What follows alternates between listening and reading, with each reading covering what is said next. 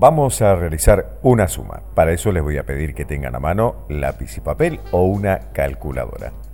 Yo aquí tengo un sobre dentro del cual hay una foto. Lo particular de esta foto que es la foto del calendario de un año que todavía no hemos vivido. Y en el frente de ese sobre tengo anotado un número bien grande, un número que para mí es muy especial, el número 60. Ahora bien, entre todos haremos una gran suma. Por favor, escriban el año de su nacimiento.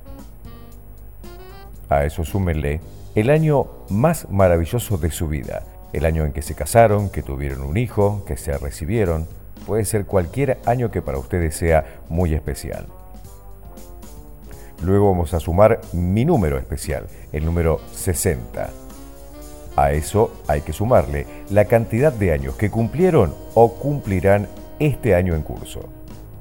Y por último, la cantidad de años que transcurrieron desde su año especial hasta este año en curso.